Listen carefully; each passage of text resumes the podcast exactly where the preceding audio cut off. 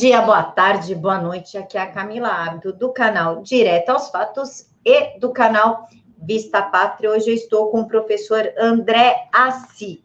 O professor André Assi Barreto é bacharel em filosofia, mestre em filosofia, faz tradução de textos filosóficos, é assessor editorial da editora Linotipo Digital e da editora Armada, dá aula no Centro Paula Souza, autor do, Centro, do Senso em Comum, professor no Instituto Burke e organizador do livro A Monarquia é Real, livro que na qual conversaremos hoje. Professor, muito obrigada por aceitar falar conosco.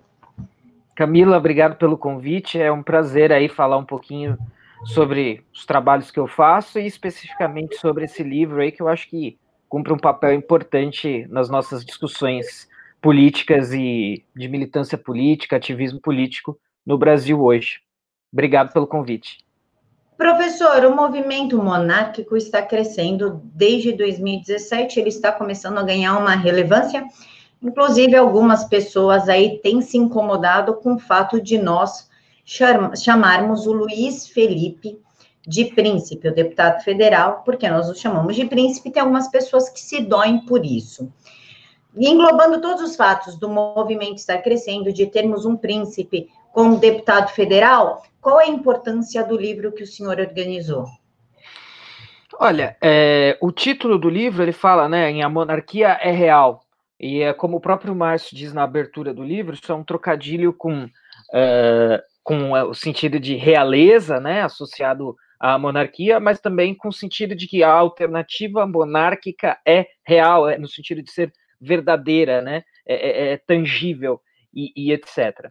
Uh, só para contextualizar um pouquinho, eu sou altamente simpatizante da, da monarquia, do regime monárquico também, embora eu não me defina como um militante monarquista, né? É, não, não, me coloco dessa maneira, é, porque na verdade eu não sou um militante de nada, né? Eu, eu, eu sou um parênteses aqui, mas eu não, eu não milito por, no sentido de no sentido comum de militância, pelo menos. Claro que a gente pode dizer que publicar um livro desse é um ato de militância intelectual, né? Você está publicando um livro que contém textos que explicam o, o que, que é a monarquia, qual a sua importância. Aliás, e também além desse parênteses, eu acho que é relevante aqui colocar um pouquinho da história do livro. Então, o livro ele surge é, o que também pode ser lido em detalhe na apresentação, mas ele surge de um contexto, é, evidentemente, de conversa uh, entre monarquistas. Uh, e aí surge essa ideia. O Márcio Scansani é que está nessa, nessa conversa, eu não estava, e aí ele e as pessoas com quem ele conversou uh, chegam: olha, por que não escrever um livro que seja uma coletânea de artigos e que trate da importância, da relevância uh, da monarquia de diversos pontos de vista. Então, do ponto de vista da ciência social, da filosofia, da história, do direito, etc, etc. Então, isso surge nesse determinado contexto, uh, todo mundo concorda, o livro passa por algumas atribulações aí, alguns autores que estavam no projeto inicial e que estavam nessa conversa, que de princípio aderiram à ideia, depois acabaram não participando do resultado final, mas o livro saiu com a sua ideia original, né, por ser uma coletânea de textos uh, tratando da monarquia e da sua importância e relevância desse ponto de vista. Uh, então, uh, basicamente, esse é o propósito do livro, mostrar que a monarquia é uma alternativa real para o que temos aí. Né? Se vamos virar uma monarquia amanhã, se, se a família real quer assumir o poder, é, de maneira que, num contexto monárquico, né, e não é, entrando na política legislativa republicana, isso são outras questões, mas é, do ponto de vista até mais teórico, e justamente que o livro aborda, filosófico, etc., é, a, a, monarquia é uma alternativa real. Né? Então, embora eu não seja um militante monarquista, eu sou altamente simpatizante, leitor, estudioso. Além desse livro, eu estou envolvido uh, na publicação de alguns outros livros de teor monárquico também, que quem tiver interesse uh, pode me acessar pelas redes sociais, que eu vou passar com o maior prazer. E apesar de não ser um militante, portanto, uh, sou profundamente simpatizante. Quando houve o referendo para escolha da forma de, de governo, eu tinha dois anos de idade, não poderia votar, evidentemente, mas se houvesse algo semelhante hoje, é, com certeza eu votaria na monarquia, né, como forma de monarquia parlamentarista, como a forma de governo para, para termos. É, então eu acho que é isso, é basicamente isso. Agora, esses ataques, só encerrando a resposta, mas esses ataques ao Luiz Felipe, eu acho que isso daí, é, é claro, precisa ser mencionado, precisa ser posto em conta, mas é, essas as pessoas que desferem esse, esses ataques não são pessoas assim muito dignas de serem levadas a sério. Claro que é importante é, a gente ter isso em conta, porque são pessoas com plataforma, né? Tem plataforma e levam essa mensagem adiante mas são pessoas totalmente irrelevantes que desconhecem. O, o Luiz Felipe, a gente, o, o Luiz Felipe está é, é faz parte da família real, mas ele não está na linha sucessória. Então a gente chamar ele de príncipe é uma mera, é porque ele faz parte da família real. Não é porque a gente vai é, não é porque vai haver um golpe monarquista e a gente vai colocar o Luiz Felipe no poder e a gente já está se antecipando a isso, tratando ele como príncipe, que eu acho que é um pouco do que o pessoal que fala isso quer dizer, né? Ó, esses, esquisitões autoritários querem a volta da monarquia e já estão chamando o cara de príncipe, sendo que ele não é príncipe. Bom, se ele faz parte da família real, é evidente que ele é príncipe, né? É, é, dentro da linha ali. Agora, ele, não, ele nem faz parte da linha sucessória de poder. Então, assim, só para pontuar, né? As pessoas que é, as pessoas que dizem isso são as mesmas pessoas que chamam todo mundo de fascista, né? Então, todo mundo que tiver um milímetro à direita de Stalin é fascista. Então, não dá para levar muito a sério, além do, do, ponto de vista técnico teórico, né? Só do ponto de vista de serem malucos, aberrações com plataforma. Mas a, a, a despeito disso, acho que é muito mais importante aí a gente discutir é, a, a, monarquia como uma alternativa real é, de poder. Professor, como eu adoro um babado e o senhor ainda está é, fazendo o novo livro, do que, que seria o novo livro, do que, que trata, quando é que vai ser lançado? Conta aí um pouquinho do novo livro. É, então, na verdade, assim, há livros de teor monárquico que eu, que eu já me envolvi, né? Uh, atualmente, o que eu estou envolvido agora é uma história muito interessante, é uma história, é um livro de literatura que tem um personagem uh, que é um segurança pessoal do imperador e o livro é ambientado como se o Brasil nunca tivesse deixado de ser um império. Né? O é um, é, vai ser uma série de sete livros. Uh, o primeiro já foi publicado, chama-se O Agente do Imperador e o Dedo da Morte, e agora eu estou trabalhando na revisão do segundo livro, uh, que vai ter o mesmo personagem, vai ser uma continuidade da história, mas eu já estive envolvido eh, na edição de muitos livros uh, de teor monárquico. Um mais recente e altamente relevante, que eu acredito que vale a, a menção aqui, é o livro Alegrias e Tristezas, que é a, provavelmente a maior biografia é, da Dona Isabel a que os leitores brasileiros têm acesso. É um livro de 888 páginas, né, e aí chamando a atenção para o 888, e contando com dois cadernos de imagens em papel de alta qualidade, imagens inéditas, todas as bibliografias, todas as, desculpa, as biografias anteriores da Dona Isabel são analisadas. É um livro muito bonito, em capa dura, é, com um trabalho acadêmico muito sério, mas também acessível ao leitor interessado, ao monarquista uh, regular. Uh, e além desses livros, já tive envolvido na publicação do Imperador no Exílio, de Conde Afonso Celso, também pela Linotipo Digital. É, Alegrias e Tristezas e Imperador no Exílio são livros da Linotipo, e, de, e durante esses últimos anos, também o livro A Monarquia é Real, enfim, uh, o, o Laerte Zanetti, que é o, o, outro sócio da Linotipo, ele, ele é monarquista mesmo, né, ativista monarquista, está envolvido nos meios monarquistas, e como ele é sócio da editora, tem muito interesse em publicar livros é, desse teor. E eu, como faço parte da editora e trabalho principalmente com edição de texto, estou é, envolvido também nesses, nesses projetos e na publicação desses livros. Quem tiver interesse é, imediato, falar, meu Deus, quero saber, quero ver tudo isso agora. Eu posso disponibilizar os links para você colocar na descrição, ou a pessoa pode me acessar nas redes sociais, Twitter, Facebook, vai ser um prazer indicar tudo isso para quem, quem tiver interesse. Professor, em primeiro lugar, que eu acabei até esquecendo, eu quero agradecer ao Márcio é Scansani, Márcio Scansani, o editor da Editora Armada, que me deu o livro, inclusive, para a gente poder estar tá conversando. Muito obrigada, Márcio. E, professor, na página 106 do livro, ele fala sobre monarquia histórica. O senhor uhum. pode dar uma, uma prévia aí um, para a gente o que, que é a monarquia histórica? E já aproveito e já emendo a pergunta: quais são os tipos de monarquia citados no livro? É, acho que até dá para responder as duas é, ao mesmo tempo. É, é, assim, vamos lá. Eu antes um pequeno introito aí a, a, a resposta.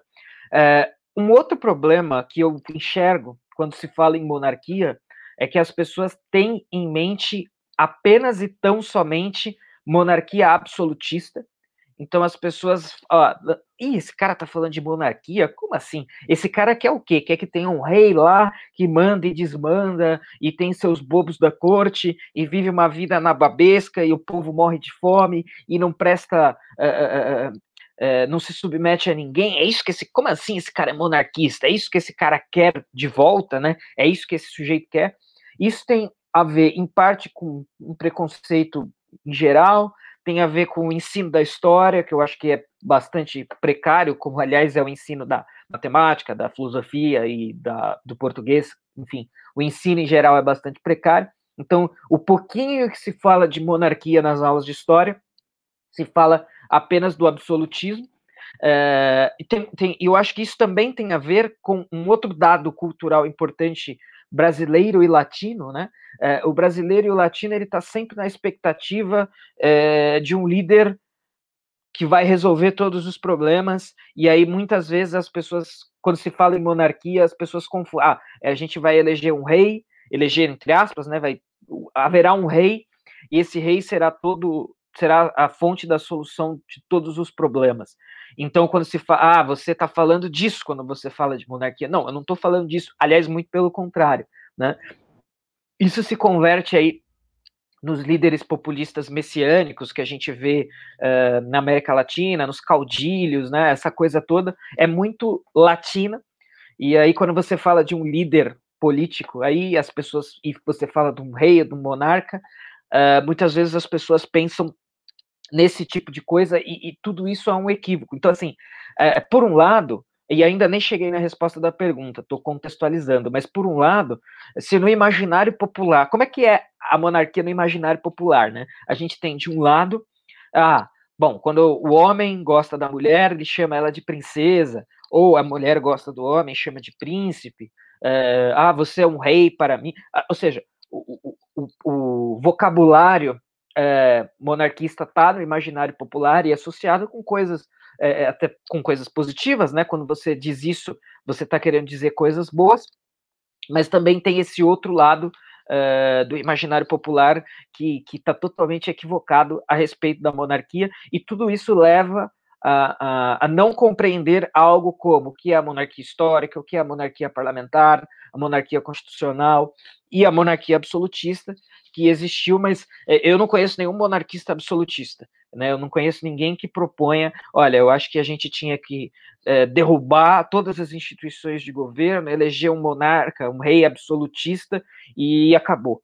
Né? E eu não conheço ninguém que proponha isso com seriedade. Mas as, a, tem a minha experiência com isso é que as pessoas pensam nisso quando se fala, muitas vezes, muitas pessoas, o senso comum aí, entre aspas, é, da, da, das pessoas associa a monarquia com esse tipo de coisa.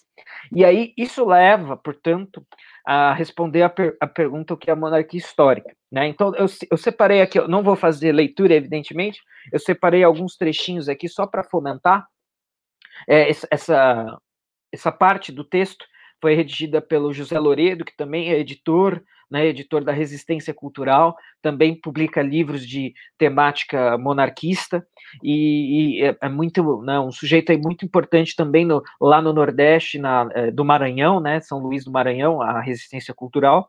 E o Nordeste tem um movimento monarquista muito forte, muito ativo e muito assim intelectualizado, muito inteligente todo tipo de lançamento de livro, de projeto cultural relacionado à monarquia, acaba passando por lá, seja porque saiu de lá ou porque vai chegar lá, porque é um polo é, monarquista bastante importante, né? Então, na página 106, como você bem disse, do artigo do José Loredo, fala-se da monarquia histórica. O que, que é a monarquia histórica? Então, a monarquia histórica ela é uma junção da monarquia uh, parlamentar com a monarquia orgânica. Então, é, é, é, é, precisa de uma contextualização um pouco grande aqui, e eu vou recorrer a uma outra referência teórica para falar. Mas qual que é a importância disso? É, quando a gente fala a monarquia histórica é a resposta precisa, técnica, coerente para o sujeito que acha que monarquia é só monarquia absolutista, que é, seja, é o rei todo-poderoso que não presta é, é, contas a ninguém, faz o que quer, vive uma vida na babesca e o povo na miséria e dane-se tudo, ninguém pode fazer nada. Essa ideia de a ideia de que a monarquia é isso é uma ideia muito equivocada e a monarquia histórica é uma das possibilidades é, de monarquia e que não envolve isso. E na verdade, é, a monarquia muitas vezes ela é mais democrática que a república. Né? E a monarquia, não existe uma contradição entre monarquia e democracia. Né? Então, é até dito aqui pelo José Loredo, uma coisa bastante interessante, que ele diz o seguinte: uh, se a melhor monarquia, conforme a do, doutrina aristotélico-tomista, é atemperada por, ali, por elementos aristocráticos e democráticos, chamada, portanto, de mista, então, ou seja, desde a definição da ideia do que é uh, a monarquia, elementos democráticos estão envolvidos nisso. Né? Então, essa ideia do monarca absolutista, ela nunca foi uma coisa necessária, definidora do caráter da monarquia. Né? E a monarquia histórica é uma vertente monárquica que traz em si essa abertura né, para uh, uh, uh, que o poder seja concedido aí né, que o, o poder não esteja limitado.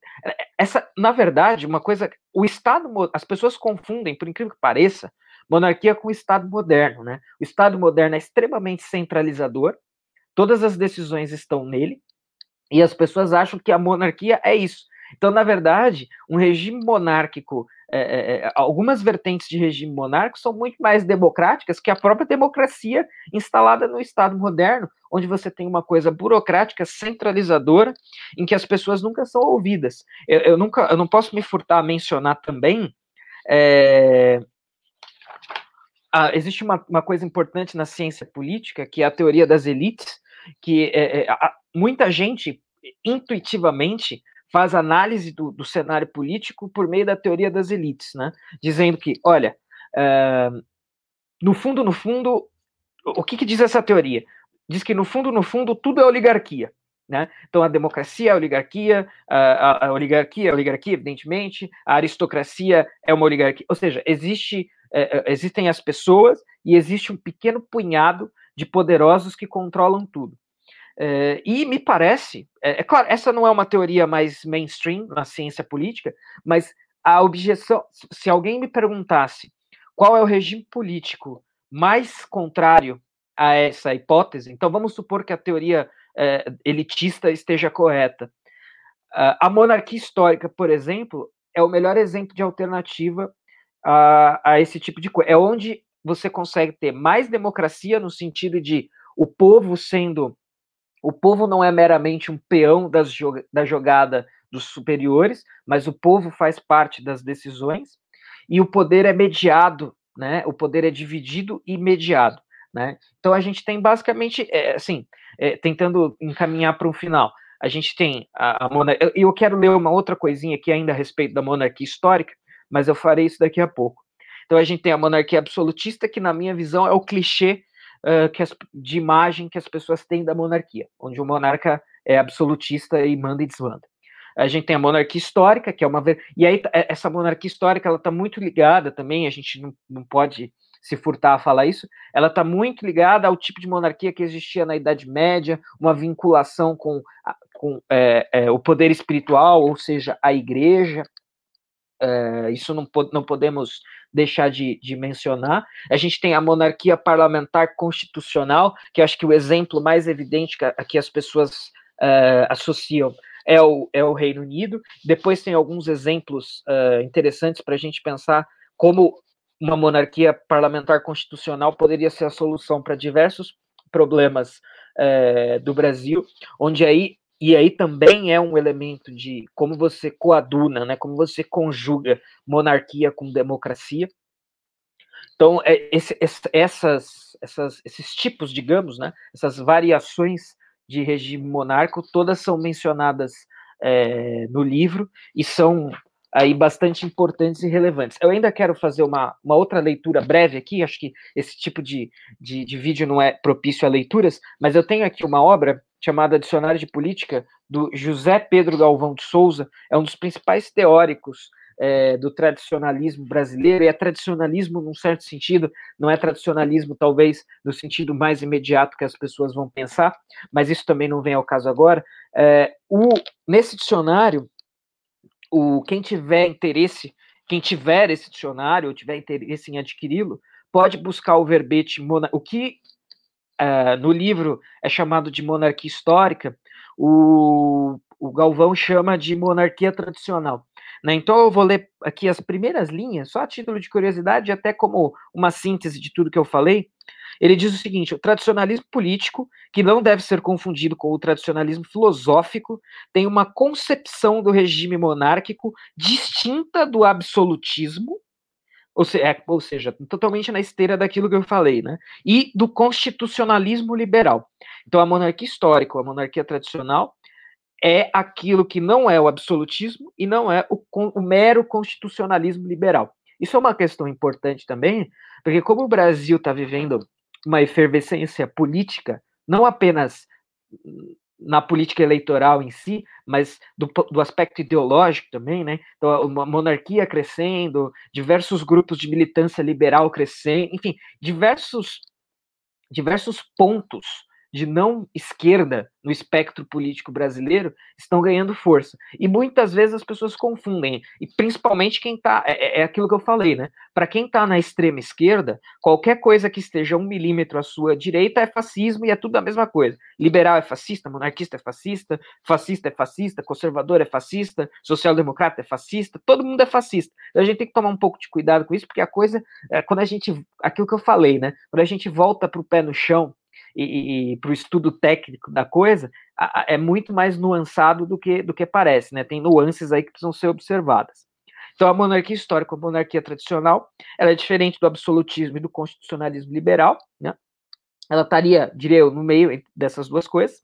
Uh, essa concepção corresponde à experiência histórica dos povos medievais, ou seja, à monarquia limitada ou temperada numa sociedade orgânica em que os grupos intermediários tinham um papel de grande relevância. Ou seja, não tem essa coisa do monarca que manda e desmanda, faz o que quer e o povo obedece, cala a boca, senão morre. Né? Não existe, assim, ou pelo menos é, se isso existiu exatamente dessa maneira caricatural, é uma coisa muito específica. Né? Existe aí um, existem diversas coisas no meio é, para colocar isso é, em, em, nuances, né? E que é importante mencionar. Então, a monarquia histórica seria mais ou menos isso, e é muito importante. Então, veja, é, é a ideia de divis, divisão de poderes, né? De dividir poderes, já já está aí. Então, se você tem divisão de poderes, você não tem absolutismo. E existe toda uma gama aí de possibilidades para se ter uma monarquia com, com isso. Desculpa aí pela resposta longa. Imagina, professor. Professor, no livro ele cita a monarquia constitucional, que quem decorre nesse capítulo é o doutor Sileno César Guimarães. Também é citado monarquia parlamentar e a monarquia orgânica, ou seja, quatro tipos de monarquia: histórica, absolutista, cinco, absolutista, histórica ou tradicional, constitucional, parlamentar e orgânica. Dentre de todas essas citadas, quais seriam a mais, qual, qual seria a mais viável nos dias de hoje? Bom, é, eu, eu acredito que a, a, viável seria uma constitucional parlamentar, né? Então você tem, assim, parece ser óbvio e clichê, mas vamos partir do básico. Você teria uma constituição à qual todos estão submetidos, é, inclusive o monarca, e o Brasil Império teve uma constituição, então isso não é, não é nenhum absurdo, que era uma constituição com valores republicanos, diga-se de passagem, né? Então isso é muito interessante, né? Veja como a coisa é nu tem nuances que a gente não pode deixar escapar. Né? Então, os valores, por exemplo, expressos na, na, na Constituição Imperial, eles eram valores que a gente toma como re valores republicanos. Então, respeito à propriedade, respeito ao indivíduo, respeito às liberdades individuais, respeito às decisões locais, né? Então, você precisa ter uma Constituição e um parlamento para que haja diálogo, para que haja intermediação, né? Entre é, poderes, as pessoas e os poderes, etc, etc. Então, eu não apenas acho que é muito mais viável, como é muito mais interessante do que aquilo que, do que a república de fachada é, que nós temos e que muitos outros lugares também têm. Uh, então, e aí eu queria colocar dois exemplos aqui que são cita citados no livro, salvo engano pelo próprio artigo do Sileno, que é um grande sujeito, é, que é o seguinte: se a gente pensar em termos de Reino Unido, é, é claro que lá também provavelmente muitos monarquistas dirão que Lá é uma monarquia parlamentar de fachada, é um parlamentarismo, na verdade. Enfim, embora isso não seja de todo verdade, alguém poderia, alguém com um certo ponto de vista poderia dizer isso. O caso do Brexit, né? Então, ou seja, a saída do Reino Unido da União Europeia. Desde 2000 de 2016 até agora, uh, o Reino Unido não saiu efetivamente da União Europeia porque o parlamento não permitiu, o parlamento não deixou. Né? Então, seria o caso, né, se, se fosse uma literalmente uma monarquia parlamentar, onde o, monarca uh, uh, tem, tem o direito. Olha, o, o parlamento chegou a um ponto que não dá, um ponto em que não se ultrapassa mais. o, o que o parlamento podia fazer foi feito, acabou. Agora não tem mais o que o parlamento fazer. Essa era a hora de chegar ao monarca, dissolver aquele parlamento e convocar um novo parlamento. Isso, de certa maneira, foi feito pelo primeiro-ministro lá, né? Insistidas vezes o primeiro-ministro, olha, precisamos convocar novas eleições, que é só uma maneira de dissolver o parlamento atual. Uh, mas ele teve que fazer isso. É, por muitas vezes ele fez e foi frustrado, porque o próprio parlamento tinha que aceitar essa possibilidade. Ele teve lá que fazer uma série de negociações e uma série de possibilidades é, para que isso ocorresse. Então, numa monarquia parlamentar efetiva, onde o parlamento pode chegar a esses pontos em que ele não consegue mais resolver o problema, ou ele não quer, na verdade, lá não era um caso de não, não consegue, mas era um caso de não quer, né? O, o parlamento estava segurando, estava mantendo um impasse, por aí, não vou entrar aqui no detalhe, mas as pessoas votaram por meio de um referendo para que o Reino Unido saísse da União Europeia. Só que a maioria dos parlamentares não é partidário dessa saída. Então, eles fizeram tudo que estava ao alcance deles, tudo que eles podiam, para frustrar essa saída. E aí, olha só, esse era o momento perfeito para o monarca agir. Então, o monarca teria que agir é, em favor da vontade das pessoas, em favor da vontade do povo, como um garantidor da vontade democrática do povo, contra um parlamento corrupto, contra um parlamento é, que não está cumprindo as suas funções, que é é, é, representar e executar a vontade das pessoas. Né? Então, uma monarquia constitucional parlamentar, de fato, é, é, um, é uma, uma, uma, forma de governo bastante interessante que poderia dar conta desse problema também. E aí, só num, num pequeno segundo exemplo, se a gente vê, por exemplo, a gente pode pensar no impeachment, né? Então, olha só o caminho todo. Claro que dentro de um regime eh, monarquista parlamentar constitucional, não ia ser, né, o, o palavrório seria outro, mas vamos supor que a gente tivesse eh, a figura do primeiro, então vamos pensar não na presidente Dilma, mas na primeira ministra Dilma, eh, e todas aquelas situações em, em torno dela, e a existência de um monarca que pudesse destituir o primeiro-ministro do seu poder, caso ele não cumprisse certas prerrogativas aquilo teria sido solucionado de uma maneira muito mais rápida, muito mais eficaz, é, sem ter feito sangrar as instituições e a própria democracia, né? Porque o impeachment ele pode ser totalmente legítimo, mas o impeachment nunca é bom, né? Se você precisou chegar ao ponto de um impeachment, isso não é uma coisa boa. E isso também é uma uma mancha na, na história da República, porque no Brasil a gente já, na República Brasileira teve golpe, teve ditadura, teve impeachment, né, um monte de porcaria teve durante a nossa República. Mas um caso como esse, né, então guardadas aí as semelhanças e diferenças, uma situação como aquela numa monarquia constitucional parlamentar poderia ter sido resolvida de uma maneira muito mais rápida e muito menos desgastante para as instituições e para as pessoas, né, que estavam queriam remover o líder e mas é, elas não podiam, isso dependia de um parlamento, e aí o, todo, a, toda aquela movimentação que a gente se viu, a possibilidade dos parlamentares todos serem é, subornados e, por mais justa que fosse a causa, não, não ter praticado o impeachment, enfim, tudo isso são questões que, por exemplo, poderiam, ter, poderiam ser resolvidas muito melhor dentro de um regime, dentro de um esquema de uma monarquia parlamentar constitucional. É, o senhor já respondeu a minha próxima pergunta, que seria que na democracia nós temos o impeachment, como daria para retirar um rei, por exemplo, que não está correspondendo com, a, com os anseios da sociedade? E o senhor acabou de responder. Então a gente vai para outra pergunta. O pessoal fala que a monarquia teve o seu fim sobre um golpe militar. O senhor concorda com essa ideia? O senhor pode explicar para a gente o que aconteceu?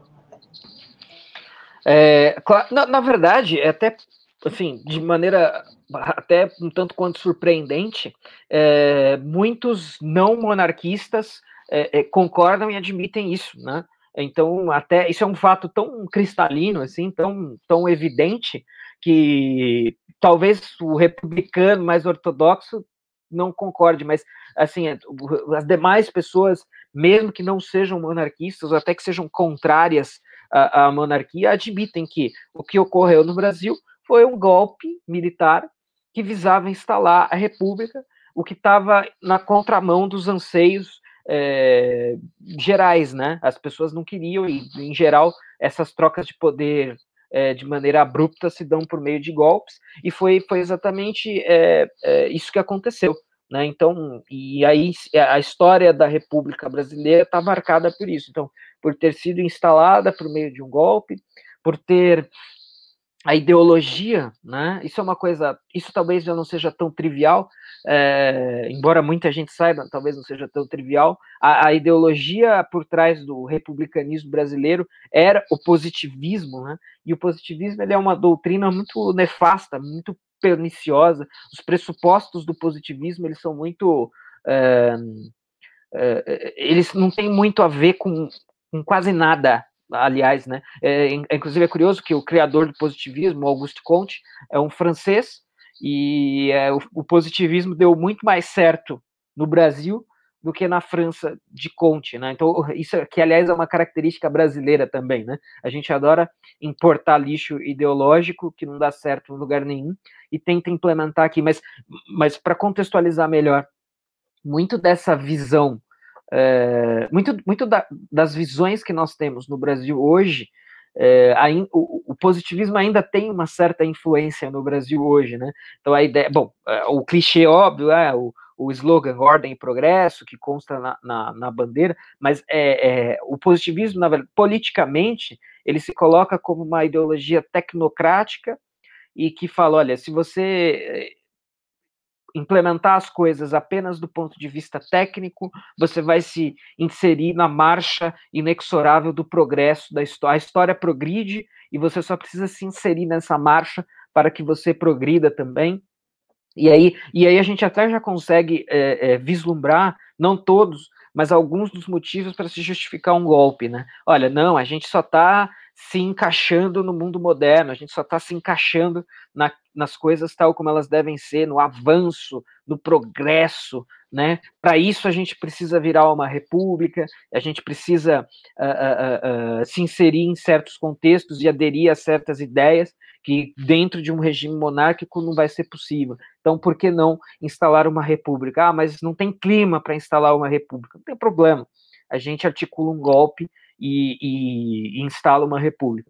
Mas assim, então, de fato, foi golpe. Até foi interessante, no último 15 de novembro, uh, saiu uma matéria na BBC, eh, que é um órgão totalmente progressista de mídia, né? Principalmente a BBC Brasil, a BBC, a matriz também, mas a Brasil acho que é um pouco pior ainda. Mas o título da, da, da matéria era uh, por que todos os historiadores, porque quase todos os historiadores concordam que a República Brasileira nasceu de um golpe, né? Então é, é, é um fato assim bastante consolidado e aceito por monarquistas, evidentemente, mas por não monarquistas também. A República Brasileira é fruto de um golpe e eu acho muito difícil que alguém olhe em retrospectiva para a República Brasileira, né, conforme eu já mencionei, e veja é, a, a, República Brasileira foi e é extremamente instável do ponto de vista político. Né? A gente já teve todo tipo, tivemos experimentos autoritários quase fascistas, tivemos experimentos autoritários militares, tivemos e depois na redemocratização também, ah, agora vai, agora vai dar certo. E a gente teve impeachment, a gente teve é, corrupção em escala intergaláctica, a gente teve outro impeachment. É, então, assim, a República, a, a, história da República Brasileira é manchada por coisas aí que eu acho que, é, é por mais republicano que o sujeito seja, ele não se orgulha. Professor, qual a probabilidade da monarquia voltar a, a imperar no Brasil, a dominar os poderes brasileiros? Certo. Agora eu vou falar uma coisa bastante herética. Acho que o pessoal monarquista provavelmente vai, vai me odiar. É, então, assim, a probabilidade é bem, bem pequena, né? É, mas, mas não apenas pelas razões óbvias, né? De que não vai ter essa abertura, de que tal, né, talvez as pessoas já tenham. É, porque a gente tem que ter, ter um pouco de senso de realidade também. É, o senso comum tem aquela imagem que eu falei a respeito da, da monarquia, e, mas eu acho que a maioria das pessoas sequer sabe ou sequer se importa com o que é uma monarquia, então teria que ter todo um trabalho aí de explicação e convencimento para que essa abertura fosse dada e as pessoas optassem pela instalação de uma monarquia. E assim, eu sou um grande admirador da, da família real, uh, estou em eventos em que eles estão, é, Dom Bertrand, etc., os cumprimento, é, tiro, faço tietagem, adoro, mas não me parece que exista de forma consistente, né? Então, talvez eu esteja equivocado, só estou aqui expressando a minha percepção, porque afinal sou eu que estou eu que estou falando. É, eu não, não vejo uma vontade consistente da família real brasileira de retornar ao poder né? Então são eles se é, é, o movimento monarquista cresce, coloca-se questões e assuntos e pontos relevantes, importantes, é, mas eu não vejo aí uma movimentação nesse sentido. Me parece mais que existe uma vontade de que sejam agentes culturais, né? O que é uma coisa que eu venho visualizando e está acontecendo e eu acho positivo, eh, então, ou seja, né, Dom Bertrand tem livros sobre ambientalismo, Dom Bertrand estava no CIPEC, eu estava lá também, falando sobre uma série de coisas.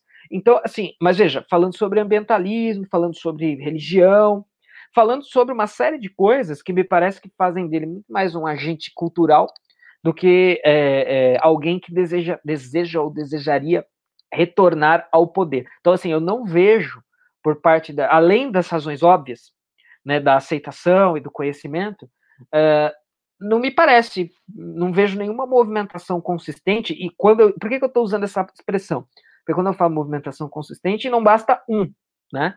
Não basta um. Eu estou falando consistente, ou seja, da família real, realmente, não é expressa em uma pessoa, mas da família real como um todo, de, de serem. Eu, é, é, eu costumo brincar, e talvez mais uma vez o pessoal, os monarquistas fiquem bravos comigo, mas assim, os monarquistas me parecem, os, os ativistas monarquistas me parecem mais monarquistas que a própria família real. Né? Então, é, é, até onde isso é verdade? Veja, eu não estou aqui batendo o martelo e falando que é assim, falando que eu tenho essa percepção. E se a gente vai falar de retorno à monarquia, seria indispensável aí que a família real tivesse é, é, é, na linha de frente da possibilidade de, de retomar o poder, de ter um projeto de Brasil e etc, etc. Eu, eu, essa é a minha análise, minha visão, eu não vejo isso. Então, por essas duas razões, eu acho que a probabilidade do retorno da monarquia é, é, é bem pequena, pelo menos aí no, no, no, curto, médio prazo. Agora, com a ascensão desses movimentos, talvez essas coisas todas vão entrando numa escalada e no médio prazo isso seja uma possibilidade é, viável mais para frente, mas não, não acredito no curto, médio prazo, não. Professor, na página 116, o livro ele tem um capítulo chamado Um chamado ao bom combatente, inclusive ele fala sobre a nova direita. O senhor poderia decorrer um pouquinho sobre desse capítulo para a gente explicar o que ele quis dizer com esse chamado do bom combatente? É, eu acho que, é, é, então, aí a gente tem várias questões envolvidas. Eu não vou lembrar aqui exatamente, mas o teor, é, basicamente, ele está falando do seguinte: é, isso, isso, esse, capítulo se reporta, em linhas gerais, é aquilo que eu falei dos espectros de não esquerda que surgiram no debate político brasileiro nos anos recentes, né? E aí convencionou-se é, a usar esse, esse tema, essa, esse termo, essa expressão nova direita, que particularmente é um termo que eu não gosto. É, ah, você é da nova direita, o que você acha da nova direita? Eu não gosto muito desse termo. É, mas enfim, isso também não vem ao caso, não é o ponto do debate aqui hoje. Mas o, qual que é o ponto? Dentro desse guarda-chuva de coisas.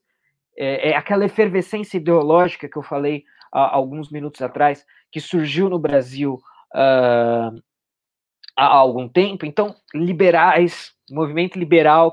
Então, assim, se o movimento monarquista cresceu muito, e eu acho que e, cresceu para melhor, assim, em escala gigantesca, né? Em alcance, em marketing, em rostos, em rostos que são a, a cara do movimento monarquista. Uh, isso também aconteceu com os liberais, isso também aconteceu com os movimentos conservadores em geral, que às vezes são conservadores monarquistas, às vezes não, às vezes são conservadores liberais, que é uma das coisas que é mencionada uh, no capítulo. Então, o, o, que me parece é o seguinte: é típico de, de, de coisas recém-surgidas que haja uma certa confusão. Então, me parece que impera uma certa confusão. Então, tá todo mundo no mesmo balaio de não ser, dois balaios, não ser de esquerda e ser anti-esquerda. Né? Então, até mesmo os liberais, que pelo menos que estariam, acho que, mais ao centro no espectro, uh, em geral, os liberais são anti-esquerda, pelo menos em economia. Então surgiu uma série de movimentos aí nesse sentido. Os monarquistas estão dentro uh, disso daí. E aí, combater o bom combate é você saber onde você está exatamente. O que esse é um erro em que eu já incorri, né? Algum, se a gente a gente está em 2019, se a gente pensar na, na, no que a gente viveu é, na era PT no Brasil, e eu acho que isso tem a ver também com essa ascensão da nova direita, né? Uh, todo mundo que não era de esquerda se juntou para combater esse projeto de esquerda que estava.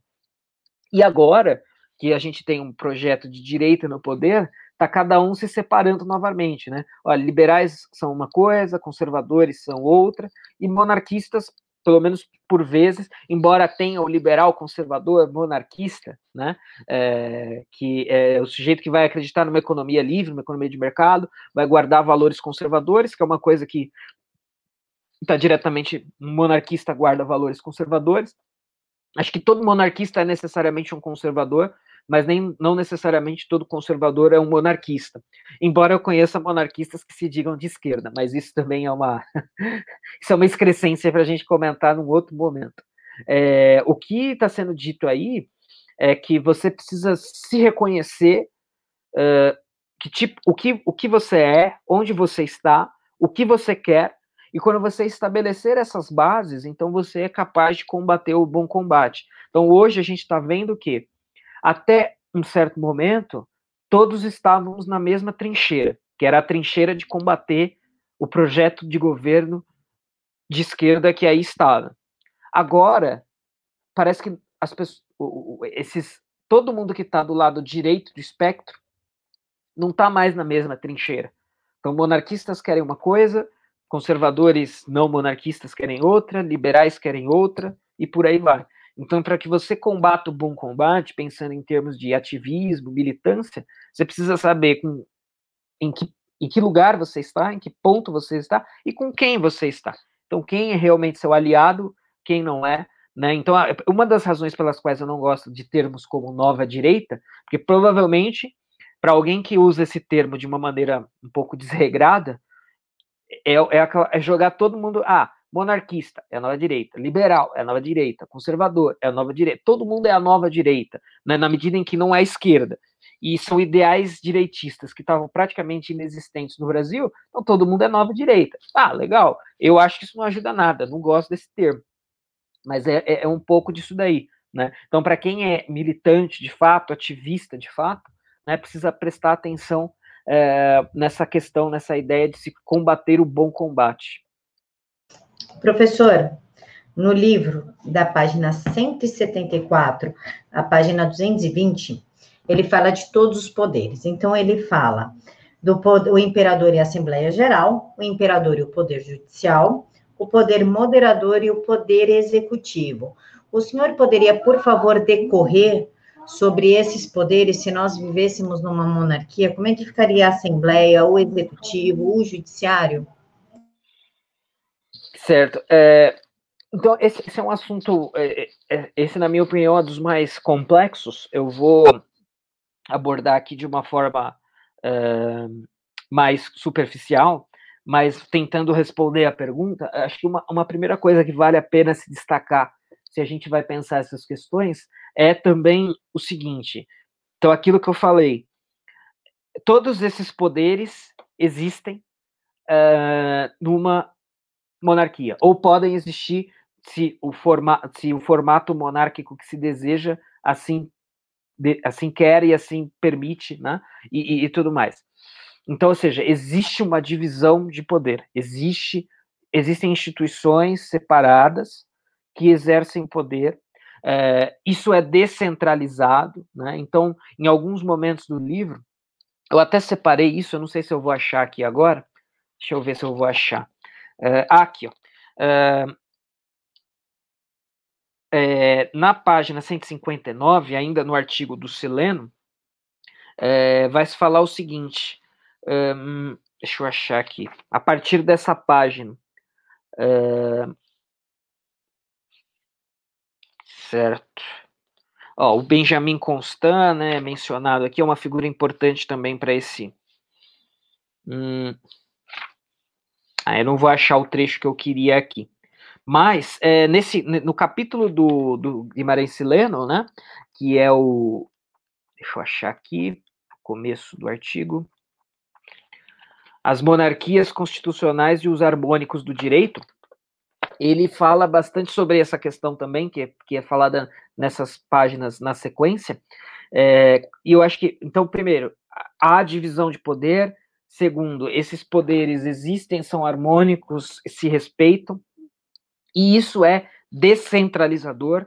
Então, por exemplo, uh, um slogan que, volt, que é um slogan relativamente antigo já, mas que voltou a, ao debate público aí, é o mais Brasil e menos Brasília, né? O Paulo Guedes ressuscitou isso daí, o próprio Bolsonaro ressuscitou, e é uma frase aí uh, antiga do pai do Hélio Beltrão, que eu me, não me recordo agora o nome dele, mas é do pai do Hélio Beltrão. Uh, então, a monarquia parlamentar constitucional, ela dá aso à existência desses poderes, e ela descentraliza. Então, um, o grande regime de governo que pratica o lema, pratica o slogan mais Brasil, menos Brasília, é, é seria a monarquia, né? Porque o, o, parlamento, o, o, monarca dividiria o poder com pequenas autarquias. seria algo, vejam, estou cometendo aqui uma heresia, mas é só para ilustrar. Seria, estaria incluso nesse pacote uma espécie de municipalismo, né? Então não tem essa coisa do ah, o monarca que vai exercer o poder absoluto de maneira autoritária e sem prestar contas. Não, ele vai des... pelo contrário. O que parece ser uma figura centralizadora do poder, na verdade vai ser uma é, parece ser uma figura centralizadora, na verdade é uma figura descentralizadora, porque tem esses poderes que você citou, e ele vai, então, o, o, o monarca, ele vai ser o monarca, evidentemente, e ele vai guardar para si a função de poder moderador, né, que aí eu acho que é a grande questão importante, é algo que se fala muito também quando se cita uh, Dom Pedro II, né, como, como alguém que exerceu o, o poder moderador que lhe cabia. É, deixa eu ver aqui se eu vou achar. Não, aqui, aqui eu não vou achar. Eu vou voltar a recorrer ao livro, ao dicionário de política do Galvão. Eu separei aqui o artigo de poder moderador. Evidentemente que eu não vou ler por inteiro. É, mas qual que é a ideia então? Então, dentro desse esquema todo, você tem o monarca, você tem esses poderes, você tem uma descentralização e você tem o monarca guardando a função de poder moderador, que é basicamente também a gente pode entender como aquela por exemplo, o caos do então você, você tem um poder judiciário, como você mesmo mencionou, mas e se o poder judiciário estiver ou fomentar o caos? E o que fazemos? Parece uma situação bem atual, né? O que fazer quando? Primeiro, o judiciário transgride, transcende as suas funções devidas. Primeiro problema que a gente enfrenta agora e não temos como solucionar. Né? Até temos impeachment do ministro do STF. Pô, mas até você conseguir isso daí é, é quase impossível. É inacessível, né? Você conseguir algo assim. Então, o que fazer? Uh, então, se a gente está numa monarquia, numa monarquia constitucional parlamentar, em que existe um, um poder judiciário só que esse poder judiciário está corrompido, né? E não apenas corrompido moralmente, mas está corrompido no sentido de que está extrapolando as suas funções, está transgredindo as suas funções, que é exatamente o que a gente está visualizando hoje uh, com o STF. Então, o monarca vai ter uh, a prerrogativa constitucional legítima de exercer o seu poder moderador. Então, ele vai falar: epa, epa, epa, peraí. Poder judiciário é para legislar, não é para criar lei, como a gente vê agora, entre, entre outras confusões envolvendo o poder judiciário, a gente vê claramente uma transgressão da divisão dos poderes. Então, veja, mais uma vez, né? O que as pessoas acham que acontece na monarquia, na verdade, acontece na república. Então, você tem a divisão de poderes, legislativo, executivo e judiciário, você espera que o judiciário é, é, arbitre, mas na verdade ele está legislando, o que não é sua prerrogativa. Então, o que acontecer, o que, o que pode, poderia acontecer num contexto de uma monarquia parlamentar constitucional com poder moderador? O monarca exerceria a sua prerrogativa de poder moderador e daria um jeito nisso. Né? Reformar, renovaria o judiciário, enfim, ele teria capacidade para fazer isso bem, rápido, melhor, atendendo aos anseios gerais, né?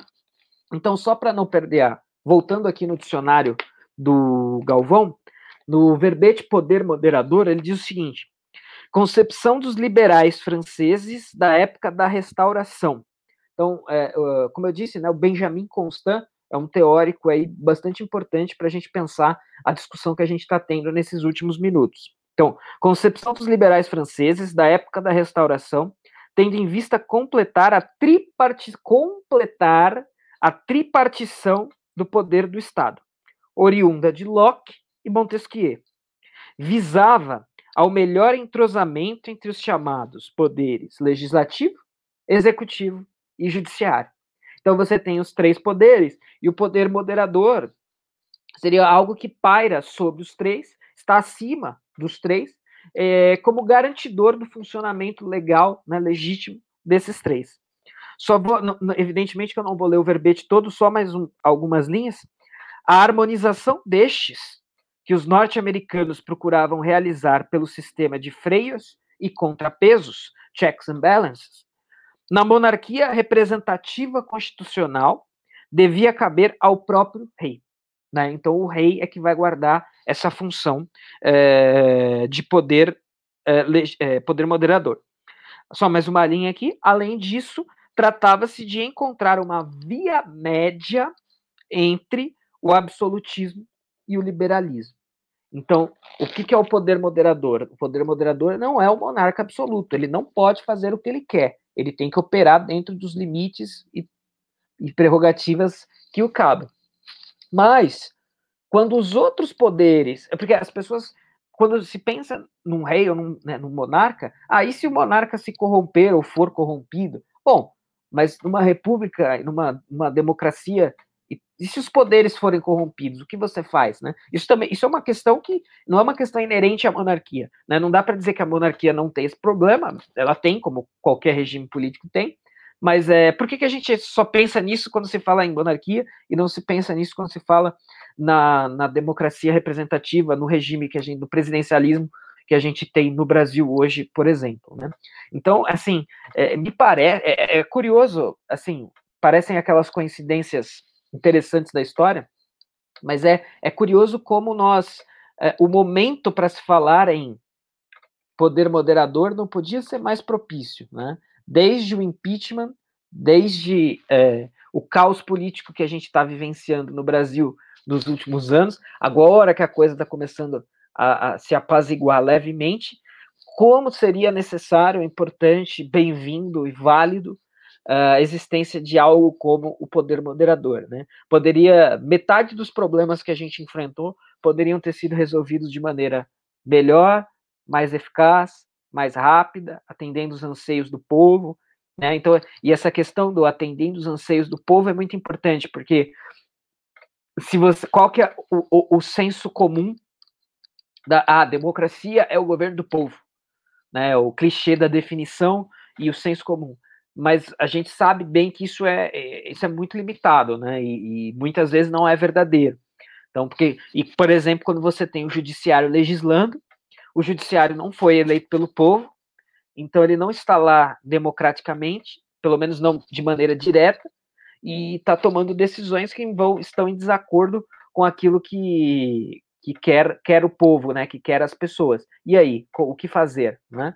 Então, o poder moderador seria a figura aí a ser a, que poderia ser uma possível solução nesse sentido, mas não o temos, infelizmente.